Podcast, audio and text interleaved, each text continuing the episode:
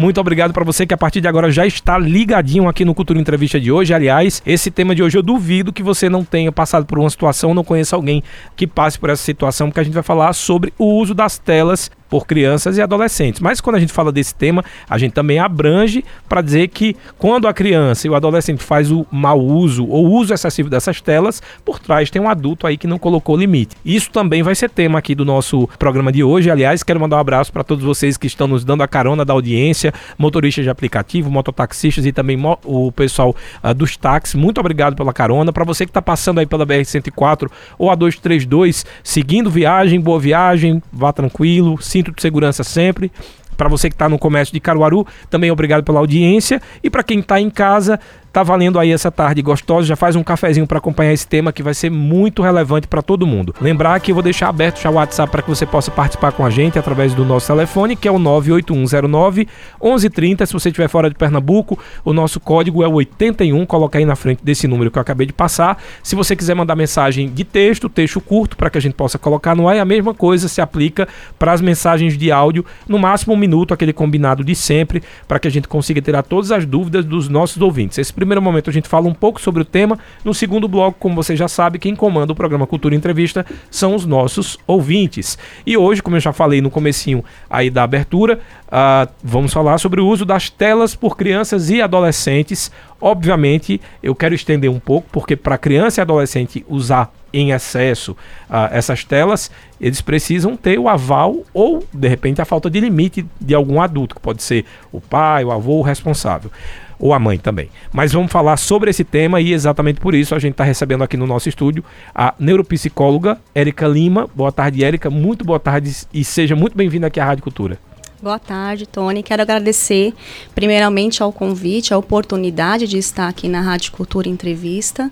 E sim, um tema muito importante, um tema muito abordado por nós, psicólogos, neuropsicólogos, a gente vai falar dos dois aspectos, porque tudo que existe é, de bom tem um lado bom, mas eh, quando passa para o excesso, ele passa a ser negativo. Primeiro, eu queria que a gente falasse desse ponto positivo das telas, na questão do aprendizado, o que é que ela pode ser aliada para crianças e adolescentes, como é que a gente pode fazer um bom uso dessas telas uh, para que isso seja um aliado e não um vilão.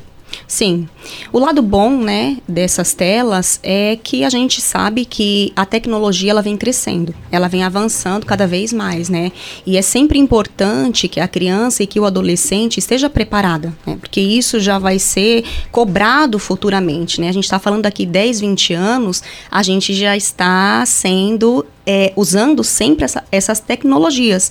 Então é importante, né? Hoje as escolas elas abordam muita tecnologia, principalmente por causa da pandemia, vem aumentando cada vez mais o uso. Então a ferramenta em si é importante para a cultura para o aprendizado da criança, né? A criança ou adolescente, quando eles estão é, com dúvidas, é muito importante que eles vão lá é, e perguntem, questionem, e isso vai ser através dessa, dessa tecnologia que vem avançando cada vez mais. Quando você falou agora da pandemia, é bem importante a gente, inclusive, citar esse momento da história aqui da, do mundo, porque a pandemia, de certa forma, a gente viu quanto é importante a questão das telas, das redes sociais, que a gente estava ali naquele isolamento social, e graças a ela, muitas pessoas não pararam aí de estudar, tiveram a possibilidade de fazer esse estudo à distância, e isso acabou at até adiantando esse processo, que muita gente falava já desse estudo à distância, mas vinha as duras penas, com a pandemia isso teve que ser. Uh, implementar de forma rápida, inclusive para pais, alunos e professores. Então, a gente já vê esse ponto positivo das telas, mas também eu via que muitos pais diziam que ah, o absorver do, con do conteúdo, do conhecimento por parte do, do, dos filhos e dos alunos, eles eram meio reduzidos, que era como se cansasse um pouco mais ou ficasse mais disperso. Existe algum estudo ou isso realmente faz sentido? O, o cansaço que os pais é, enxergam no, na questão dos filhos di, diante da tecnologia, porque cada vez mais essas crianças e esses adolescentes, eles vão também ser cobrados e eles também querem aprender. Então ali vai começar a entrar, que aí é o lado ruim, né? É o lado que vai começar a entrar a irritabilidade, que a gente vai ter sintomas físicos, emocionais. Então, a cobrança em si para eles se torna exaustiva.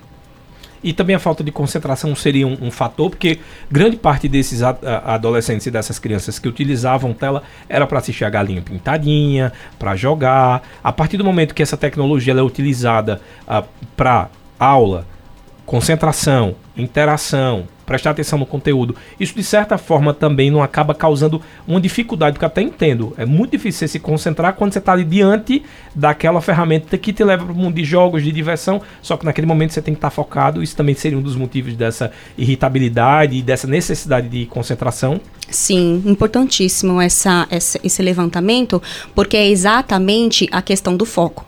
Quando nós estamos com smartphones, é, computadores, a criança ou adolescente ela tem um mundo nas mãos, né? Ela vai para onde ela quiser, ela mexe aonde ela quer. Porém, ela está desfocada. Ela não está colocando, ela não está aprendendo aquele conteúdo que de fato é para ser ensinado, é para ser investigado. Ela vai para onde ela tem interesse e aí acontece a desconcentração porque a criança não vai estar com a realidade de que aquilo que é importante para ela, ela vai observar e ela vai procurar aquilo que de fato é de interesse próprio e não dos pais, não dos professores. Uhum. E aí é aí que acontece é, a, a falta de concentração. Falando isso para criança e para adolescente, para o adulto também funciona dessa forma.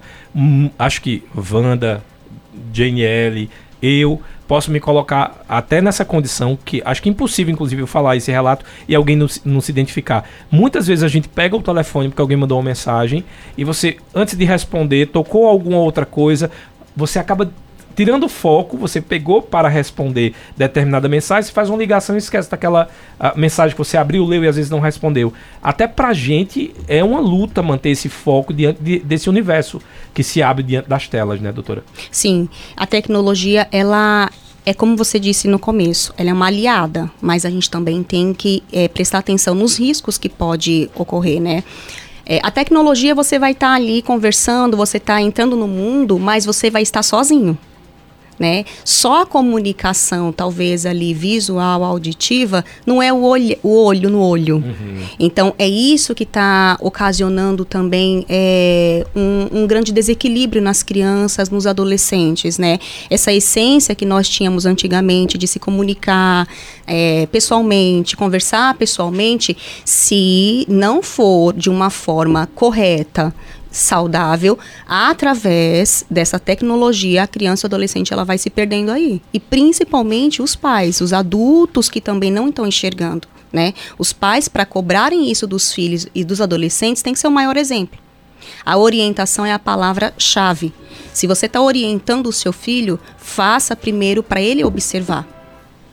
Tem muitos é, vídeos na internet, inclusive recentemente assisti um, não sei se vocês assistiram, de uma moça que ela tá no telefone respondendo uma mensagem, balançando o carrinho com o bebê. E o pai retira a criança, leva essa criança e a mãe continua, não, não percebe, continua respondendo aqui a mensagem. Quando ela olha para o carrinho, ela entra em desespero e aí ela entra em um desespero profundo. Depois de um tempo, o, o, o pai volta coloca a criança lá, ela bate até no pai, né? Estava muito nervosa. Mas assim, esse tipo de distração, em alguns casos, a gente não pode se permitir ter, né? Por exemplo, o adulto é responsável pela criança. Nesse caso, dessa, de, desse adulto especificamente, que era responsável, era a mãe. A, a senhora tem percebido muito essa é, esse desfoque, inclusive, das responsabilidades. Às vezes você não sabe o momento de ter a responsabilidade, olhar e cuidar do filho, para o momento de lazer e de distração? Muito. Primeiro, é, é importante eu, eu ressaltar, colocar o seguinte: é, o adulto é responsável pela criança. Então vamos nesse exemplo aí, né? Se a mãe está passeando com o filho e ela tem que observar o filho num carrinho ou num parque. Ela já tem que sair de casa já concentrada naquele foco que é a criança. Então, qualquer nível de distração, principalmente as telas, ela vai ali ela vai, ela vai se colocar no mundo para ela. Ali ela está conversando, ali ela está ouvindo alguma notícia que para ela de fato vai ser muito importante ou vai ser algo que ela queria saber. Ela vai estar tá sinalizando colocando sinais ali para ela que ela vai esquecer totalmente o que, que qual era o objetivo do passeio. Uhum Qual, de, porque qual foi o objetivo que ela saiu com o filho? Para passear com o filho, para conversar com o filho ou para ir ao parque levar o filho porque tem que levar, mas ela tem que estar com o celular dela?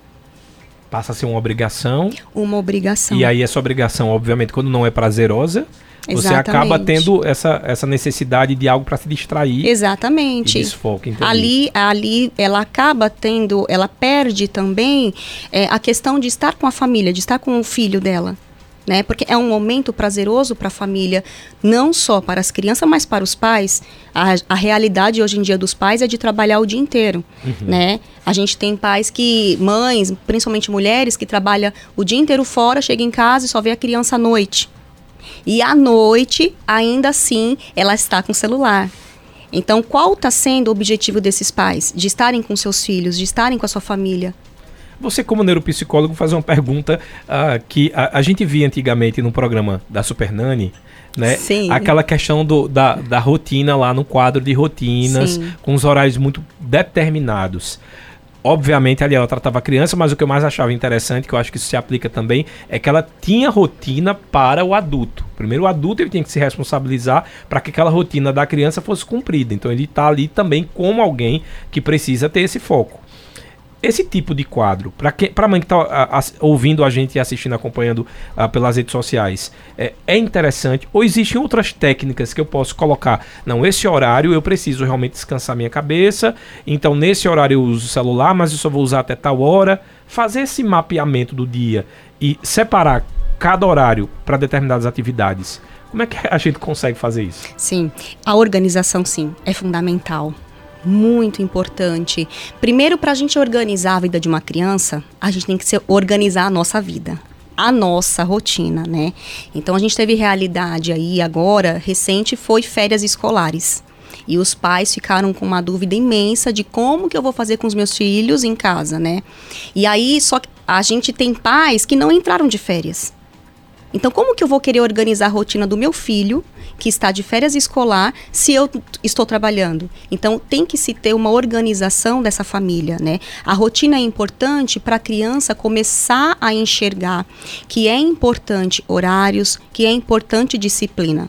É claro que você não vai fazer 100% ali tudo corretinho, tudo certinho, mas se você começar a ensinar para o seu filho, conscientizar o seu filho de que nesse horário é importante é, estar com a família, conversar, brincar, até o sono a gente coloca numa rotina, porque a criança por si só, ela não sabe que ela tem que dormir para descansar o corpo dela, a mente dela, para daqui a pouco ela acordar e fazer outra rotina.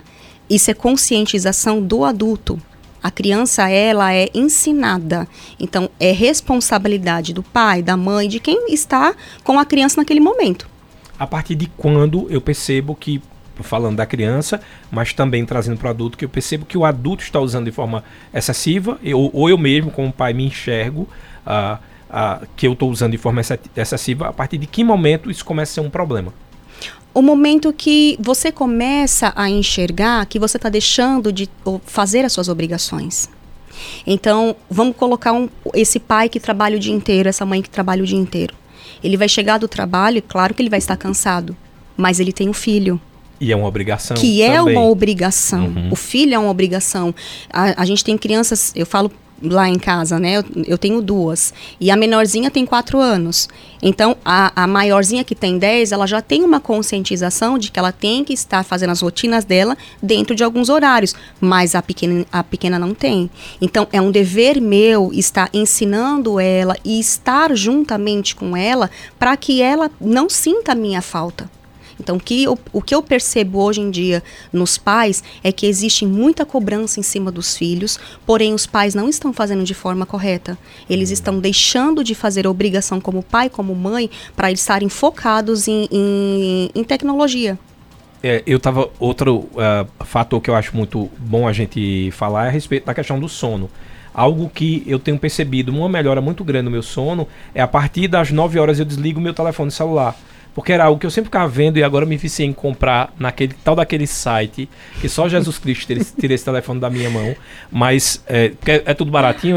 só que nesse baratinho vem uma fatura que você no final do mês não começa a pagar. Inclusive, depois a gente vai conversar no outro sim, tema sobre sim. isso. Sobre pessoas que se viciam em comprar na internet. Uhum. Mas a, eu, eu, tinha essa mania. Às vezes, quando não comprava, ia olhando o produto, ou a, é, rede social eu consegui. É algo que eu não sinto mais falta de ficar o tempo todo. Mas aí eu terceirizei o meu vício para essa questão das compras, olhar produto, olhar equipamento. É, nesse caso, especificamente, tirar o telefone, determinar um horário para não usar mais a, a ferramenta ou as telas, só o telefone pode ser um tablet, um computador, isso realmente ajuda na melhoria do sono? Realmente. É um fato, não só para as crianças, mas para os adultos. Com as crianças, a gente tem que fazer duas horas antes. Então, vamos, vamos colocar que a criança ela vai para a cama às 22 horas. Duas horas antes, a gente tem que tirar qualquer tipo de tela. Isso daí a gente está falando para o cérebro da criança. O cérebro da criança ele não está totalmente formado. O, o cérebro né, ele vai se formar mesmo, amadurecer por volta dos 25 anos de idade. Então você imagina o que uma criança e um adolescente está fazendo com o cérebro. Então a gente está falando agora de adultos, né? Se eu é, tenho uma rotina de levantar cedo, né? Eu tenho um compromisso. Eu tenho que ter pelo menos no mínimo já comprovado oito horas por noite de sono. E a criança 10 horas e se tiver mais é melhor. Então isso a gente tem feito, né?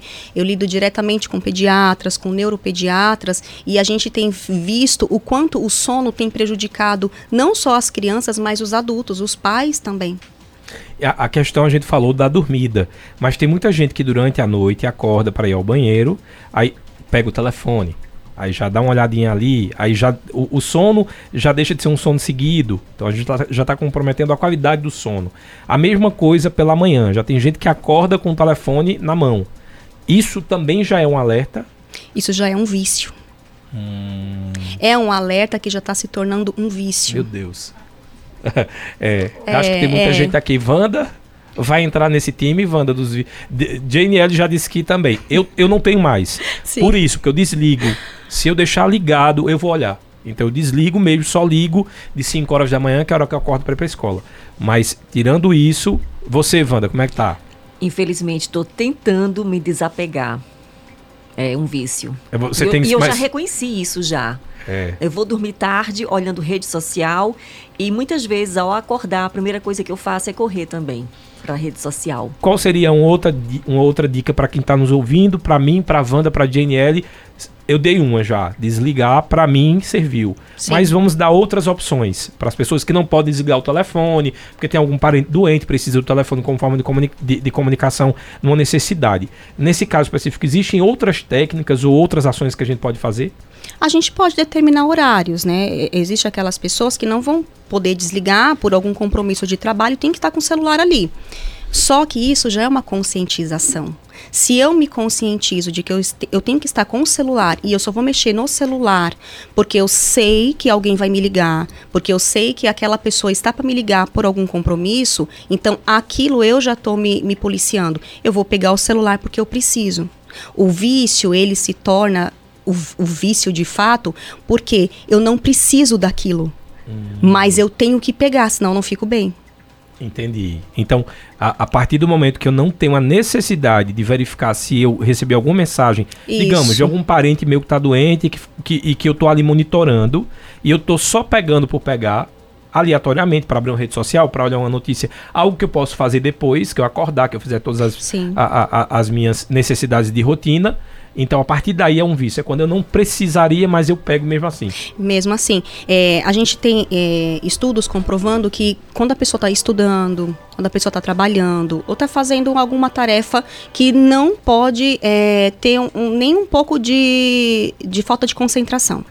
Aquela pessoa determina, determina o quê? Eu vou ficar com o celular longe de mim e vou colocar para vibrar, para silenciar, eu vou comunicar às pessoas, olha, estou entrando em um curso, estou fazendo uma tarefa, vou ficar ausente durante duas, três horas.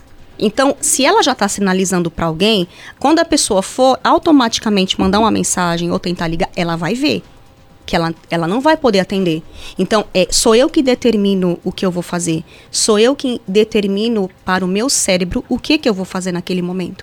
Porque acontece com as pessoas que não têm concentração.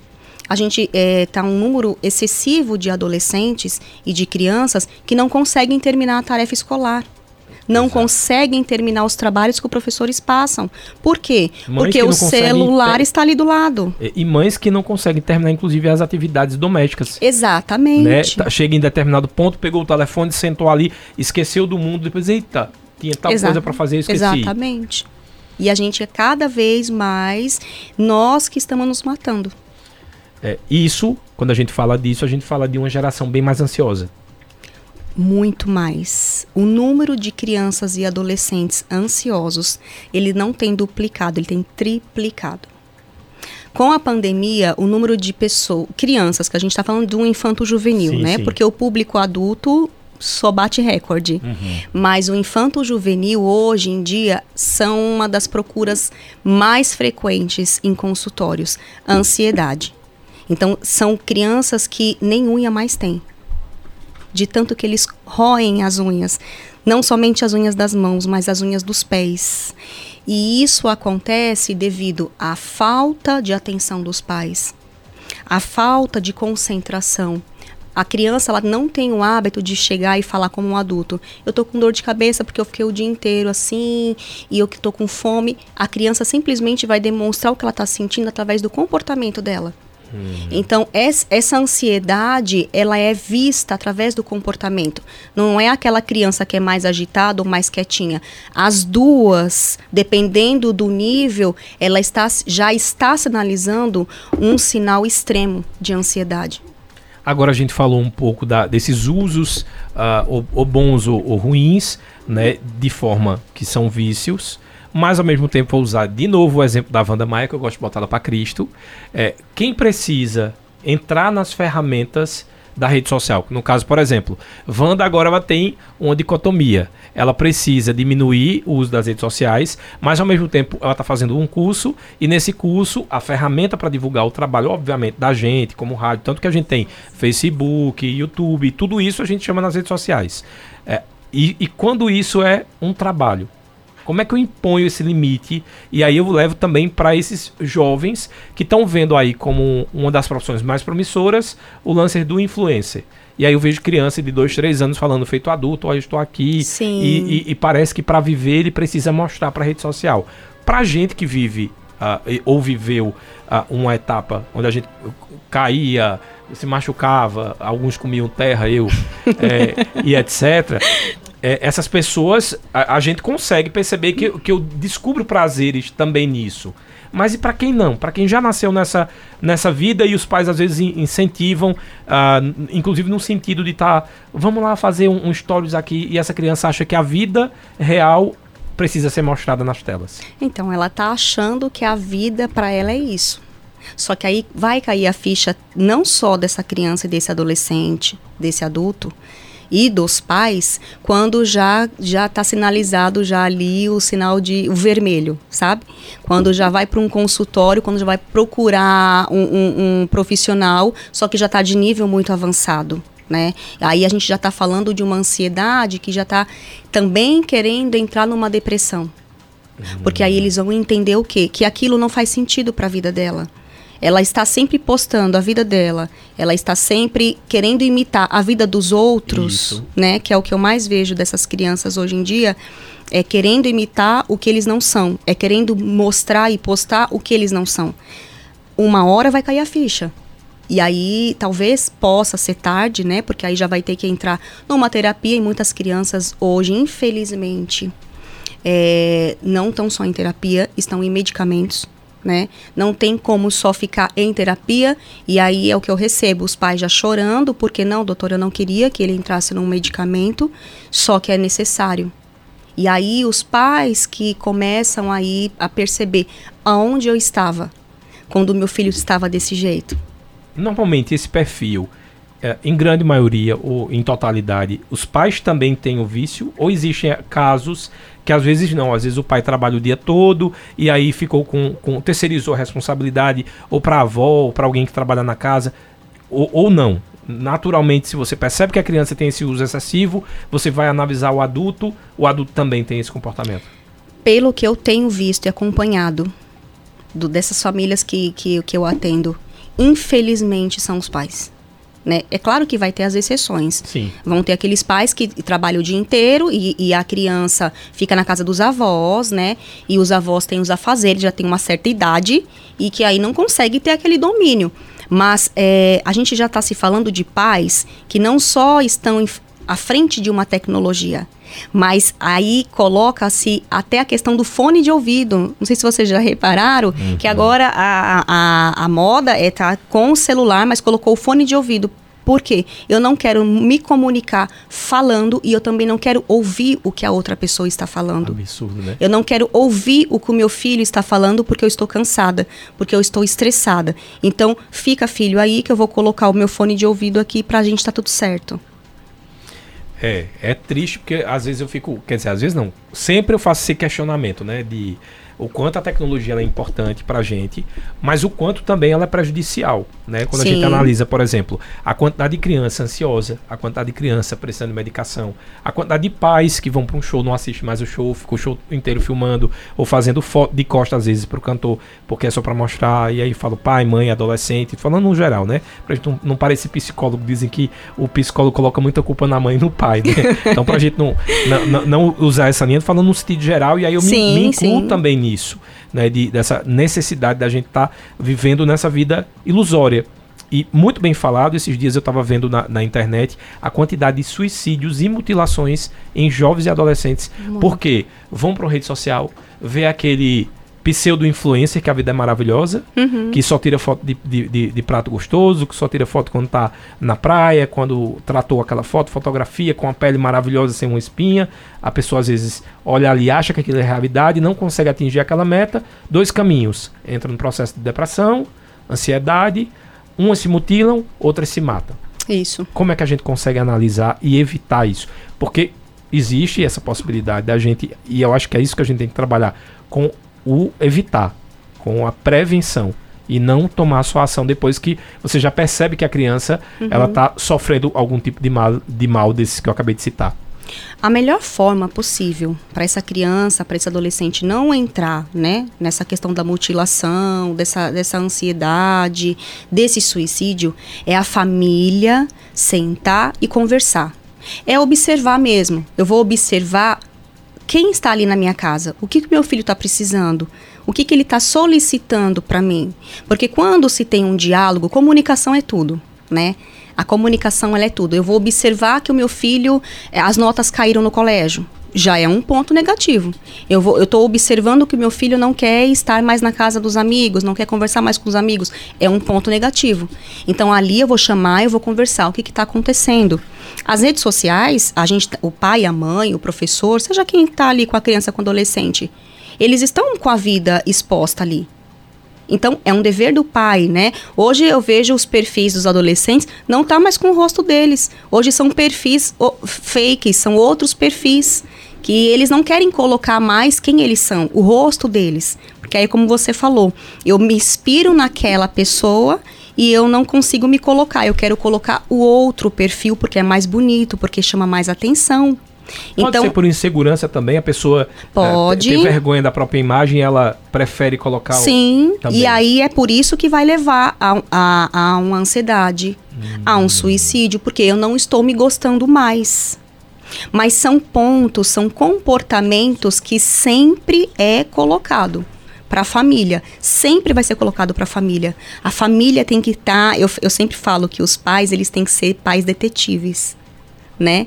A gente veio, acho que, de uma geração dessa daí, né? É, a minha. Que a mãe perguntava com quem, aonde, até os olhares assim a gente tem, né? E hoje não deixa de ser. Hoje não, de, não deixa de ser, porque o meu vizinho, ou até aquele familiar, ele não vai ter o olhar que o que eu quero ter para o meu filho ou que, que o, a minha família tem para o meu filho. É obrigação minha, é dever meu. Muito bom. A gente está falando aqui de um tema que está chovendo, inclusive, perguntas. Isso é muito importante. Se você quiser participar com a gente também, estamos falando sobre os usos das telas por crianças e adolescentes. E, obviamente, a gente estende para os adultos, porque para criança e adolescente está sem limite. Tem um adulto por trás que precisaria, precisaria pelo menos estar aplicando esse limite. Aqui no estúdio eu estou conversando com a neuropsicóloga, a Erika Lima. Aliás, muitos assuntos que eu queria abordar, inclusive algo que ainda é tabu de falar, e eu gosto muito de falar dos tabus, porque a gente precisa, é, nessa política de, de, de, de, prevenção, tratar os nossos adolescentes e também lidar com o problema real. Muita questão de pornografia Sim. e crianças que estão tendo acesso a isso, ou o contrário, muitos adultos que estão se aproveitando né, de perfis falsos fingindo ser adolescentes e muitas vezes os nossos filhos, sobrinhos, primos e as nossas crianças estão em risco porque do outro lado acredita-se num personagem e na verdade o personagem é um adulto mal intencionado. Tem muitas perguntas nesse sentido, tem as perguntas dos ouvintes, mais uma vez vou repetir aqui, o nosso WhatsApp é o 98109 1130, a gente está ao vivo também pelo Facebook, estou abrindo agora o Facebook, pode mandar pergunta por lá também. A partir de agora, como a gente sempre faz, os nossos ouvintes que comandam o Cultura Entrevista de hoje, para começar, o Pedro do bairro Universitário está querendo saber o seguinte, ele está dizendo hoje em dia existem alguns estudos que falam do não uso de celular para qualquer tipo de tela, aliás, até os dois anos de idade, isso é, tela de computador, celular, tablet, existe estudos dizendo que não é para se utilizar a, a, as crianças com até dois anos de idade. Porque as pessoas ainda insistem em, em, determinar que essas crianças usem e o que é que isso pode prejudicar durante esse período. Ótima colocação, é, Pedro, né? Pedro. Boa tarde, Pedro. É, realmente existe um estudo, a OMS a Organização Mundial de Saúde, ela tem como um dado que crianças menos de dois anos de idade, o uso de telas tem que ser zero. E de 5 anos de idade até os 10 anos de idade, a gente coloca assim que a criança tem, pode mais ou menos assim, meio período, uma horinha no, no dia, né? E os adolescentes, duas horas por dia. Então, é de fato, é uma realidade. O que está acontecendo com as crianças que a gente até fala, né? Nossa, ele tem dois aninhos e já sabe mexer e eu não sou, eu não estou sabendo mexer no celular. É porque facilita para uma tarefa que os pais estão em casa, facilita para alguém que está cuidando, porque a criança ali, é como eu falei, ela vai ter o mundo na mão. Então ali ela tá com joguinhos, ela tá vendo desenho e ela não foca. Ela vai tirando então ela vai vendo o que, ela, o que é de interesse dela. Mas que realmente, de fato, antes dos dois anos de idade, é zero telas, que é quase impossível, impossível hoje a gente falar, né? É. É. Agora, o, o, grande problema é quando esse uso ainda é um uso de forma é, discriminada, no sentido de que não existe uma limitação. Porque, por exemplo, se você botar 10 minutinhos ali para ver um desenho da galinha pintadinha, depois pegar essa criança para interagir, eu sei que já não era o, o, o ok. Mas uhum. vamos dizer, para o nosso mundo real de hoje, é, pelo menos já mostraria uma preocupação. O grande problema é que se coloca Sim. o telefone na mão de uma criança e. Isso, é. Vai ter o estudo ali, mas ninguém vai seguir esse estudo rigorosamente. Uhum. Mesmo porque é quase impossível, né? Claro que existe sempre as exceções. Telas Vão ter famílias. Sim. Também. É, impossível. Sim. Todo mundo bota a diferença é a diferença o novo da... episódio de Bob Esponja todo mundo usa a diferença da, da tela para televisão é o seguinte a televisão ela tem um foco ela está assistindo um filme, um desenho e ela vai do início ao fim. O celular não. Ela está assistindo uma música, ah, não gostei, vou tirar. Ouvindo uma música. Ela está assistindo um desenho, ah, não achei interessante o que ele falou, eu vou tirar. Ela desfoca cada vez mais. É. E nós adultos, aliás, que coisa chata é assistir filme atualmente. Porque você passa 40 minutos escolhendo um. Como era bom quando a gente ia pra locadora e era é. obrigado a assistir aquele filme você ruim. Você locava e era aquilo e pronto. N eu nunca pensei que eu fosse dizer isso num rádio. mas é porque às vezes eu passo a tarde inteira procurando o filme. Sim. E aí, quando você coloca o filme ainda é ruim, você perdeu duas vezes a tarde. Um assistindo e outra procurando. É o foco. É o foco vou abrir uma locadora. É o jeito. Vamos lá para a Delma do Adalgisa. Olha, eu falei ali da, da, minha dica que eu desligava o telefone. Ela mandou uma dica muito boa também. Ela está dizendo o seguinte: boa tarde, durmo com o celular ligado com Wi-Fi, mas coloquei toques diferentes para grupos e pessoas individuais. À noite, após as 10, eu só atendo os meus familiares. Isso é pai, mãe, esposo e irmão. Porque eu já conheço o toque. A, a Delma do Adalgisa Nunes. Sim, a Delma está sendo a pessoa que a gente estava falando da organização. Quero do ser a Delma. planejamento, né? Ela já conhece o toque. Então é o que a gente estava falando, os vícios, né? Se eu não me controlar, se eu não é, observar que aquilo já está ficando além do que eu posso fazer, eu já estou viciada naquilo. Muito boa dica. José Ildanaí do Indianópolis está dizendo uh, eu e os comentários, kkk. Aí ela colocou, acho que ser mãe solteira com muita responsabilidade, que foi o meu caso, foi bom porque dei limites na, tecno na tecnologia. Ela está dizendo que ela não deu limite por causa da idade dos filhos, mas porque ela não tinha condições de comprar certo. essas tecnologias. Que, que acabou ajudando, né? Ela não teve ali um, um, a, a, oportunidade, talvez, de não ter acesso a todas as tecnologias, mas acabou ajudando. Acabou auxiliando na, na forma que ela passou para os filhos, né? Então, em outras palavras, ela fez o certo mesmo. Ela fez o certo. Deu, deu, o que era para dar errado deu certo. Uhum. Muito bom. Ó, tem mais aqui quem mandou pergunta aqui pra gente. Uh, foi o Alberto Marcineiro, ele colocou, deixa, ele apagou uma mensagem aqui, mas aqui começou foi essa. Os conceitos básicos para o desenvolvimento de qualquer ser humano são sempre os mesmos e essenciais. Aí, boa tarde, e ele está dizendo essa geração aí complica. Acho que no sentido mesmo de foco. Mas a gente tem que olhar. Eu, eu, não é que eu defendo essa geração, mas também defendo, porque na minha geração, minha mãe dizia, ah, na minha geração era melhor por isso. Aí minha avó dizia, na minha geração, eu acho que é costumeiro da gente sempre achar que o que a gente viveu foi melhor. Eu defendo essa geração no seguinte fato: não é fácil, hoje em dia, como eu acabei de falar, acabei de dar uma, um, um, um spoiler, inclusive. A gente antigamente ia para uma locadora, locava um filme, se o filme fosse ruim, a gente era obrigado a ter foco e assistir uhum. o filme até o final porque a gente pagou, certo? Essa geração é uma geração que não teve essa experiência. Então, para ela, tudo precisa ser muito bom. O que acontece? Inicia um filme, se tiver ruim até o meio, para, vai para outro, para. Então acaba não tendo essa conclusão. É uma, é uma geração que sabe de tudo, mas ao mesmo tempo não sabe de nada porque não se aprofunda. Mas aí vem essa questão do excesso de informação. Sim. E o que é que isso pode trazer de, de, de ruim para um futuro? É uma geração que tem tudo nas mãos. Antigamente, gente, na, na minha geração também, né, a gente não tinha tudo na mão. Então, quando a gente tinha alguma dúvida, a, gente, a nossa realidade era de ir para uma biblioteca. Isso. E quando chegava lá, que a gente queria pegar o livro, não tem o livro. Vai chegar só na outra semana. Então, hoje, a, a tecnologia, ela vem realmente avançando. E o adolescente, o jovem, a criança, ela tem o acesso na mão. O problema é, ela não está sabendo acessar. Ela não está sabendo lidar com tantas facilidades. E aí está o erro. Porque quando eu tenho tudo na minha mão, que eu consigo ir atrás, que eu consigo pesquisar, porque ali tá fácil para mim.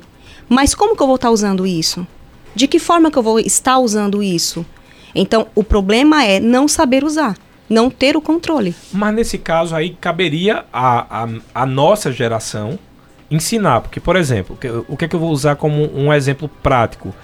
Eu, sou, eu dou aula de musicalização. Uhum. E eu comecei a dar aula de conversão de mídia. O que seria conversão de mídia? A gente viveu, eu pelo menos vivi, fita cassete, disco de vinil, fita de VHS, depois CD, depois pendrive, eh, parará, parará. Tudo isso, tudo isso, você tem noção.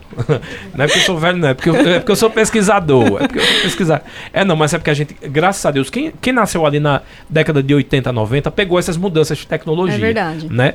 Então hoje, eu sei, por exemplo, que o som do vinil ele é mais quente do que o som do, do CD, mas o CD naquela época a qualidade era melhor e eu tinha a facilidade de escolher a música sem eu precisar procurar como era o vinil. Quando eu levei isso para as crianças, eles ficaram encantados porque para eles eram objetos mágicos. Na realidade deles, que é oposta à nossa, para a gente ouvir uma música e mandar uma música online não faz sentido, porque você precisava, na minha época, ter algo, ou uma fita cassete, ou um disco ou um CD. Então, eu sou de uma geração material. Eles são da imaterial. Então, eles já, para eles, mas como assim? A música não já tá no, no, no, no Spotify? E sim. você tem que explicar sim, mas o Spotify antes disso era assim. Então não, não, cabe também aos pais apresentarem ao invés só de criticar, porque é a realidade que eles nasceram. Eles não tiveram essa vivência e essa oportunidade de vivência que eu tive. Com certeza. Isso é muito rico, né? É, esse é o diferencial, Tony. O, qual, qual foi a vivência desses pais e o que, que esses pais estão trazendo para os filhos? Porque as nossas vivências, elas foram é, realidades do, que, do, do como a gente aprendeu, como a gente lidou com, a, com aquela situação. Eles podem trazer para essa geração. Aliás, você vai estar tá estimulando o seu filho, o seu aluno, a, a pensar como que era difícil antes, mas Isso. como que di- também a dificuldade foi prazeroso para nós. Nós sobrevivemos, estamos aqui, não Sim. é? Então, E agora eu essas tô cri- gastando dinheiro com vinil. Então, Que é o pior de tudo. Pois é. E essas crianças, esses adolescentes, eu acho muito importante e interessante você estimular eles assim. Mostrar como que foi a- a- o nosso passado, mostrar como que foi a nossa realidade. Isso é cultura. Uhum. Né? Você vai ver crianças e adolescentes hoje que não sabe, não sabia o que que era um telefone, um, um- um aparelho telefone. Isso. Um orelhão, é. É um orelhão. Wanda mesmo viralizou na rede social, porque ela foi dar um. A gente apresentando o São João, aí ela foi dar um ponto de referência da cantora de si, inclusive na, na terra da. Qual era o nome dela? Da Da fulana. Mari Fernandes, Da que Mari nasceu em Alto. Santo, interior do Ceará. Eu disse, olha, eu fui lá na década de, no finalzinho de 90, né? E me chamou a atenção que na cidade só tinha um orelhão. Aí eu disse, meu irmão, ela acabou, ela acabou de, de- declarar a idade dela e ela acabou de gerar um grau de curiosidade em metade da população que nos assiste, que era a Sim. maioria jovem, para o que danado é orelhão. Então, e tem crianças que não sabem que é orelhão, como outras é, outras vivências nossas aí e que é, é que é que é importante eles descobrirem isso porque não deixa de ser cultura. Foi vivido isso, foi Exato. algo que foi muito esperado por nós, né? A gente tem um telefone, um aparelho telefônico, depois quando chegou o sem fio, foi uma novidade maravilhosa que gente. Parecia uma bateria de carro. A gente podia pegar o telefone e ir lá pro quarto conversar, né? Isso, né? É. Só ali sem a mãe, sem É. o pai. E a criança hoje não tem isso. É. E agora por que, que ela não tem? Porque não é mostrado pra ela. Tá vendo que Wanda é cultura? Ela falou É do cultura. orelhão, o que ela gerou de, de, de cultura nesse São João. E interessante, no meu direct, o que explodiu de foto de orelhão. É verdade, É, as o pessoas pessoal começam a mandando. mandar. E isso, é Isso. legal, por isso que eu acho interessante os pais incentivarem, porque, por exemplo, nessa aula que eu dei, muitos pais começaram a buscar CDs antigos, discos antigos, fotografavam ou para me mandar, ou para mostrar pro filho, olha, filho, era aqui, eu também tinha. E aí a criança, ela já tem um, um padrão de vivência que ela não tinha, para a realidade dela não nasceu, tipo, o encarte de CD não faz sentido para essa geração. Não, Ele já nasceu faz. que a música é do, do Spotify.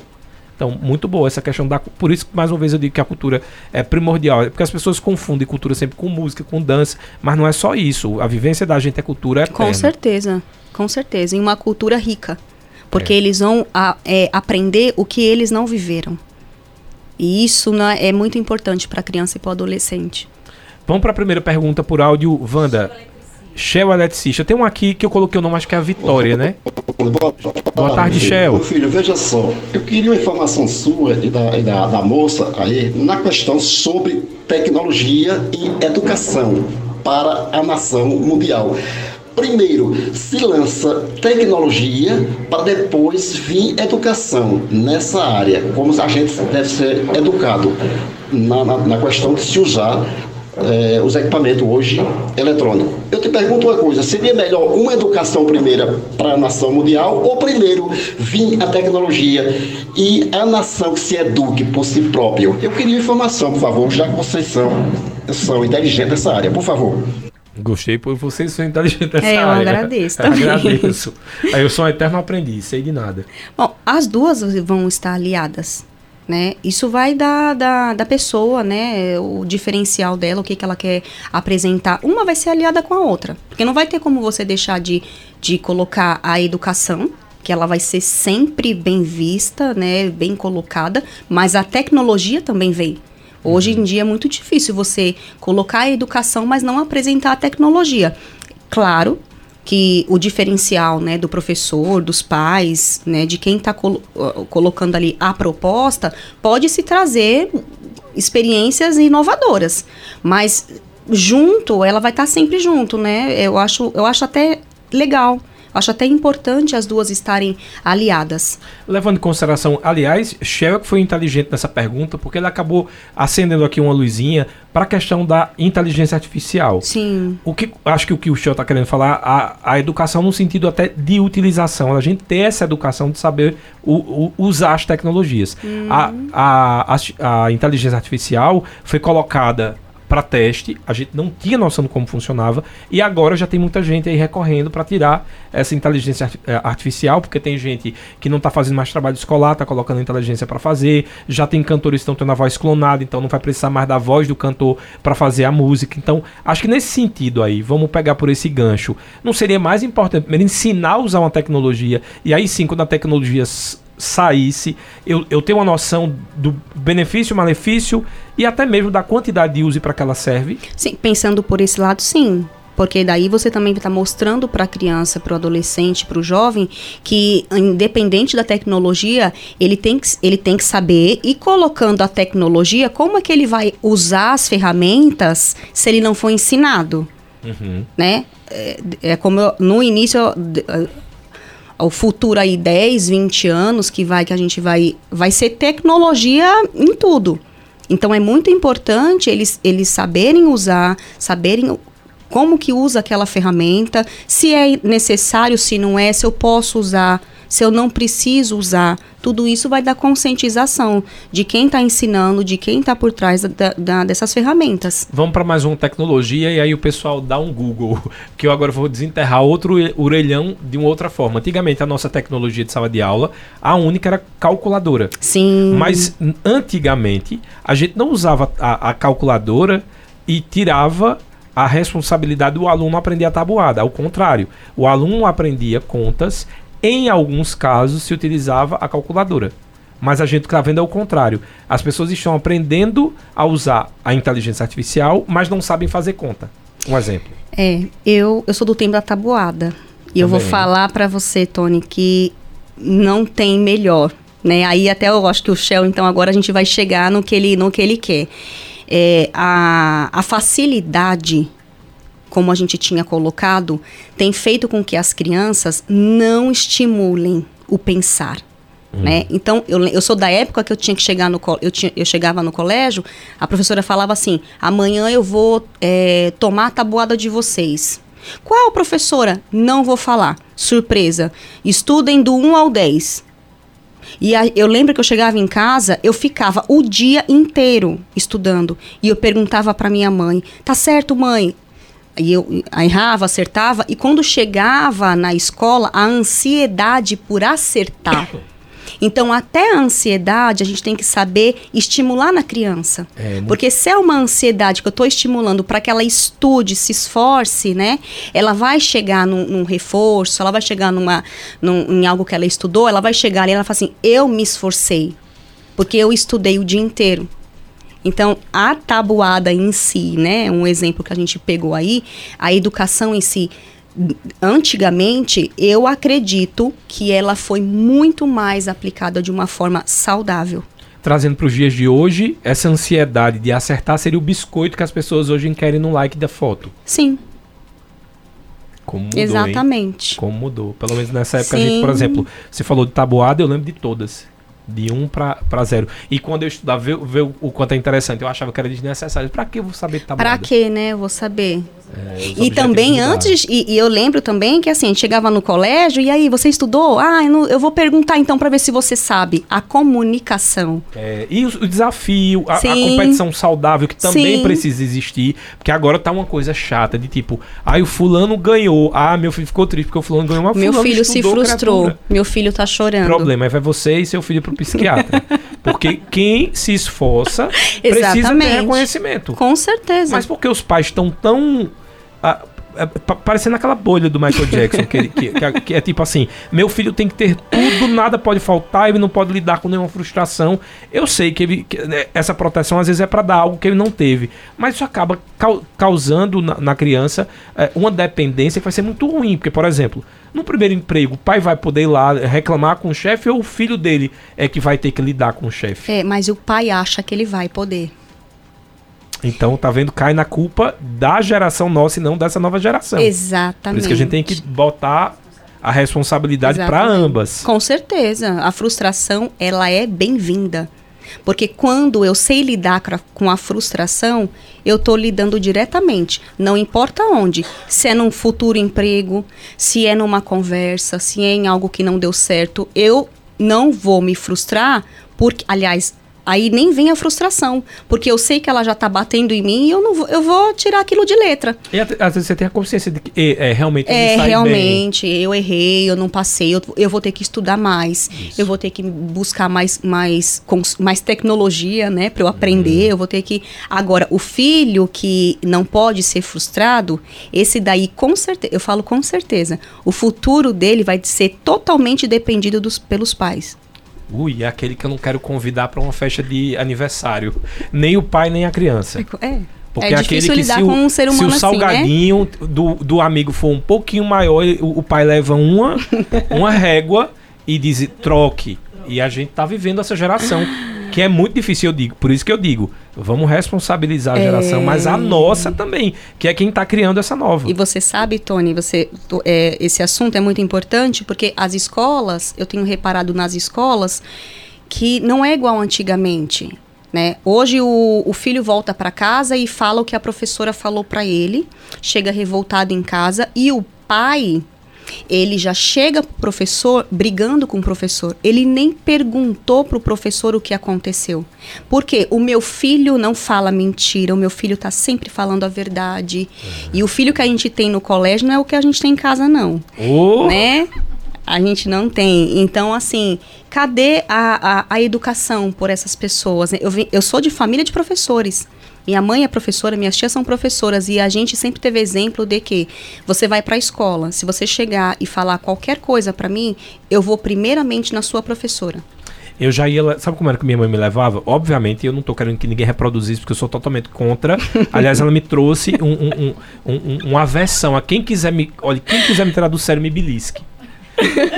Porque minha mãe, ela tem uma mania de todas as vezes que tinha, vinha um bilhetinho. Precisamos conversar com a- meu pai já era separado com a senhora sobre o aluno Antônio Maciel, que neste caso era vulgo eu. Minha mãe já ia da Boa Vista 2 até o Colégio Municipal me beliscando e dizendo: sua professora não vai perder o tempo dela pra falar algo que é mentiroso. Então eu já sei que você está errado. Exatamente. E ela. e o pior que ela, que ela estava certa. É, mas hoje, infelizmente, não é isso que acontece. E aí, aí eu já vi, eu já vi crianças, porque eu também lido com essa questão é, de escolas, a realidade das escolas, o filho virando para a professora e falando assim, tá vendo? Eu disse que ela ia acreditar em mim. É. é Ou exatamente- seja, você desrespeitou o professor na frente dessa criança. É, você o- tirou a autoridade. É, o do pai professor. validou a, a, a- a- o- Porque não quer que se frustre, É, não quer que, que, que É, mas aí. é, mais uma vez, eu, vou, eu sempre. É porque eu, eu, eu sempre digo aqui, inclusive, acho que Wanda que tá sempre no programa, eu sempre digo: a gente tem uma, uma cultura do, do Judas. Eu sempre tenho que colocar. Todo mundo gritou, solta Barrabás. Mas quem levou a culpa? Judas. Então a gente. Na política eu tenho um Judas pra malhar, seja de direita ou de esquerda. Na, na escola é o professor, é o diretor. Nunca sou eu. é Aí, verdade. por isso que eu digo que a terapia é tão bom, porque a terapia você acaba se analisando assim, "É, eu acho que esse comportamento que eu tô tendo não é saudável, inclusive pra mim. Né? Infelizmente, eu acho que terapia deveria ter o, Bo ter o Bolsa Família, deveria ter o Bolsa Terapia, porque tem muita gente É precisando. verdade, muito. Ótimo, vamos pra Ótimo. professora então. Professora querida, Que seja bem-vindo, Santa Amo Professora. professores.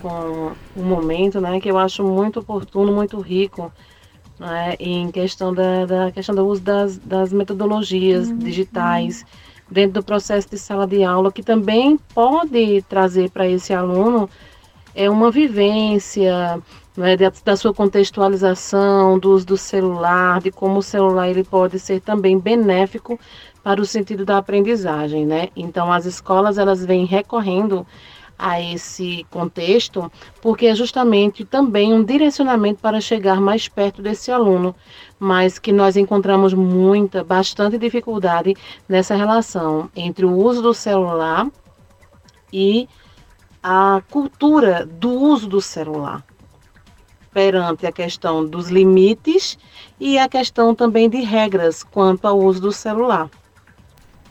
Eu adoro o professor, porque pela fala, não precisava nem dizer que era professora, já dá uma Não, aula. já né? falava, é. Muito bom, obrigado. Soraya Santana. Soraya, a sua fala é riquíssima. É, boa tarde, né? É, como eu falei, eu sou fã de professores, né? Vim de família de professores e o que você falou é muito, é muita realidade, né? É, é a tecnologia que vai ter que ser aliada e de, e de uma certa é, coerência, né? É muito importante, sim. Muito difícil hoje nas escolas a gente não trazer a tecnologia é importante, é rico, porém é, essa questão de regras, né, o uso excessivo, ela vai vir muito mais de como a família está lidando com isso. Porque se eu tenho um filho na. Eu só tenho o meu filho lá, lá em casa e eu não limito regras para o meu filho, ele vai sem essas regras para qualquer lugar que ele tiver. Seja na escola, seja na casa dos amigos, em qualquer lugar a regra ela se começa em casa, né? Aquela, aquele famoso ditado que o costume de, pra, de casa vai à praça. Se eu não tenho uma organização, um, um limite dentro da minha casa, eu não vou ter um limite dentro da escola. Então, se o professor está falando assim, olha, é tal horário com celular. Depois vocês põem o celular, que hoje em muitas das escolas, elas, as crianças vão com celular para as escolas, é, né? Lá não. Aqui, Antigamente, aqui ensino, na minha escola, não. não. se entrava não, com celular. Não se entra, não. Mas hoje entra aí, é, como ela, a, a, Soraya falou, se ela for muito bem aliada, ela é ótima, uhum. né? Mas o, o, as crianças, elas já vêm de casa com essa demanda de eu vou ficar o dia inteiro no celular. Então na escola elas não vão esquecer também. É exatamente um pouco que o Shell falou, da questão de não ter a educação para o uso da tecnologia. Isso, isso. É, aliás, para eu não dizer, não falar, eu falei agora né, do Judas, aí falei do Judas no sentido de que eu preciso me organizar, eu já estourei aqui o tempo de Wanda Maia. Então, como eu sou uma pessoa que me impõe, me impõe limites, deixa eu só agradecer a Oswanda Terezinha da Silva, ela colocou parabéns pelo puxão de orelha, que entrevista boa. Livonal Torres está dizendo o seguinte: acredita na tecnologia, aliás, ela bem usada, ajude muito. Eu tenho três filhos filhos e eles aprenderam a ler. Hoje, com quatro, já consegue ler não só palavras, como textos grandes. É o que a gente falou, né? Ótimo. A minha filha mais velha, ela foi alfabetizada no tempo da, da pandemia através da tecnologia. Muito bom. Te agradecer, entrevista maravilhosa. Infelizmente, Maria do Socorro, pessoal que eu não consegui colocar no ar, a, a gente realmente não teve tempo. E como eu estou falando sobre limites, eu hoje tenho que dar o um exemplo. A Érica é, Lima, neuropsicóloga, depois eu convido mais uma vez para a gente fazer esse já. tema de forma mais esmiuçada, falar sobre inclusive WhatsApp, Sim. porque a gente tem que acelerar tanto esse WhatsApp para ouvir as mensagens que a gente não tem mais paciência com as coisas. Acho que é muito interessante a gente falar sobre Ótimo. esses temas.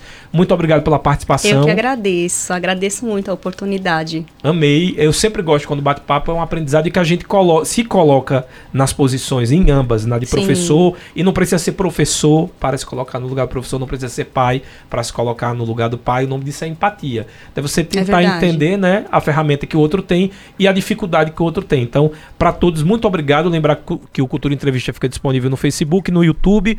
Ao final da entrevista vai ficar disponível o áudio para vocês lá no nosso Spotify. E Wanda Maia chega, eu só tô devendo um minuto. Ah, eu tenho uma dica boa agora de rede social. Siga a gente no Instagram, no Facebook, boa. no Spotify. Aí é uma coisa boa, né? Érica, qual o seu Instagram ou rede social? Érica Lima. Psicóloga Érica Lima. Psicóloga Érica Lima. Isso. O meu é arroba Eutônio Maciel e o de Wanda. Ai, Wanda Maia, ponto oficial. Abraço para vocês, até amanhã.